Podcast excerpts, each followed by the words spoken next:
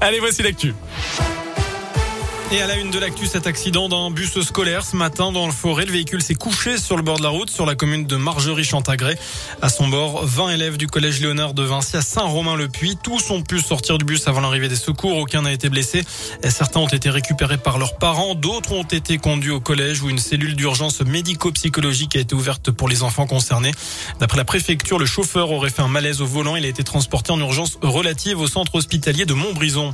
Toujours dans la région, une bijouterie d'Issoire dévalisée en pleine nuit dans le Puy-de-Dôme. Les faits se seraient produits entre 3 et 5 heures du matin dans le centre-ville, euh, sans éveiller les soupçons des voisins. Le rideau de fer a été forcé par les malfaiteurs qui ont pu repartir avec un butin. Tout ça sans que l'alarme ne se déclenche. Le préjudice reste pour l'instant inconnu d'après la montagne. Dans l'actu aussi, les suites de la contamination des pizzas buitoni à la bactérie E. coli. Le préfet du Nord annonce aujourd'hui la fermeture de l'usine de production. Deux inspections d'hygiène approfondies ont permis de révéler un niveau dégradé de la maîtrise de l'hygiène alimentaire. Des dizaines de contaminations avaient été recensées, notamment chez des enfants avec plusieurs décès. Une enquête pour homicide involontaire, tromperie et mise en danger d'autrui a été ouverte dans cette affaire. Le sprint final avant le premier tour de la présidentielle dimanche, Emmanuel Macron et Marine Le Pen vont notamment participer ce soir à l'émission du 20h de TF1, 10 minutes pour convaincre. Les deux candidats arrivent en tête des derniers sondages. Jean-Luc Mélenchon complète le podium devant Éric Zemmour et Valérie Pécresse. Suivent à 5% ou moins Yannick Jadot, Jean Lassalle, Fabien Roussel, Anne Hidalgo, Nicolas Dupont-Aignan, Philippe Poutou, puis Nathalie Arthaud.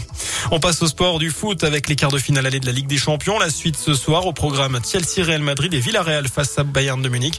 Euh, sachez que les deux rencontres auront lieu à 21h. Enfin, c'est parti pour quatre mois de design à Saint-Etienne. La 12e édition de la Biennale internationale de design débute aujourd'hui et se poursuivra jusqu'au 31 juillet. Le design envahit la région stéphanoise et au-delà avec pas moins de 111 expositions et 250 rendez-vous, des colloques, mais aussi des spectacles et des concerts. Tout cela autour du thème de l'année, les bifurcations. Alors pourquoi ce choix? Les explications de Thierry Mandon, le directeur de la Cité du Design. Chacun ressent qu'il y a sur plein de choses, il faut bouger, il faut changer aujourd'hui de direction. Il euh, faut changer parce que la terre se réchauffe, il faut changer parce que le rapport au travail évolue, faut changer parce que le, regard qu'on porte sur la voiture évolue, parce que sur la maison évolue. Cette biennale est consacrée à ce moment-là, quand on décide de bifurquer, de changer d'orientation, comment il faut s'y prendre, quelles questions il faut se poser, euh, quel type de valeur il faut mettre en avant? C'est un moment charnière, les bifurcations, c'est ce moment charnière les designers savent parfaitement piloter ce genre de situation. Voilà, quelle bifurcation emprunter, comment et pourquoi des questions évoquées dans les domaines du quotidien comme l'habitat, l'automobile, l'apprentissage, les modes de production mais aussi de consommation.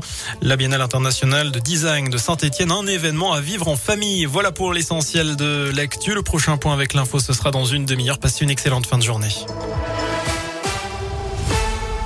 Merci.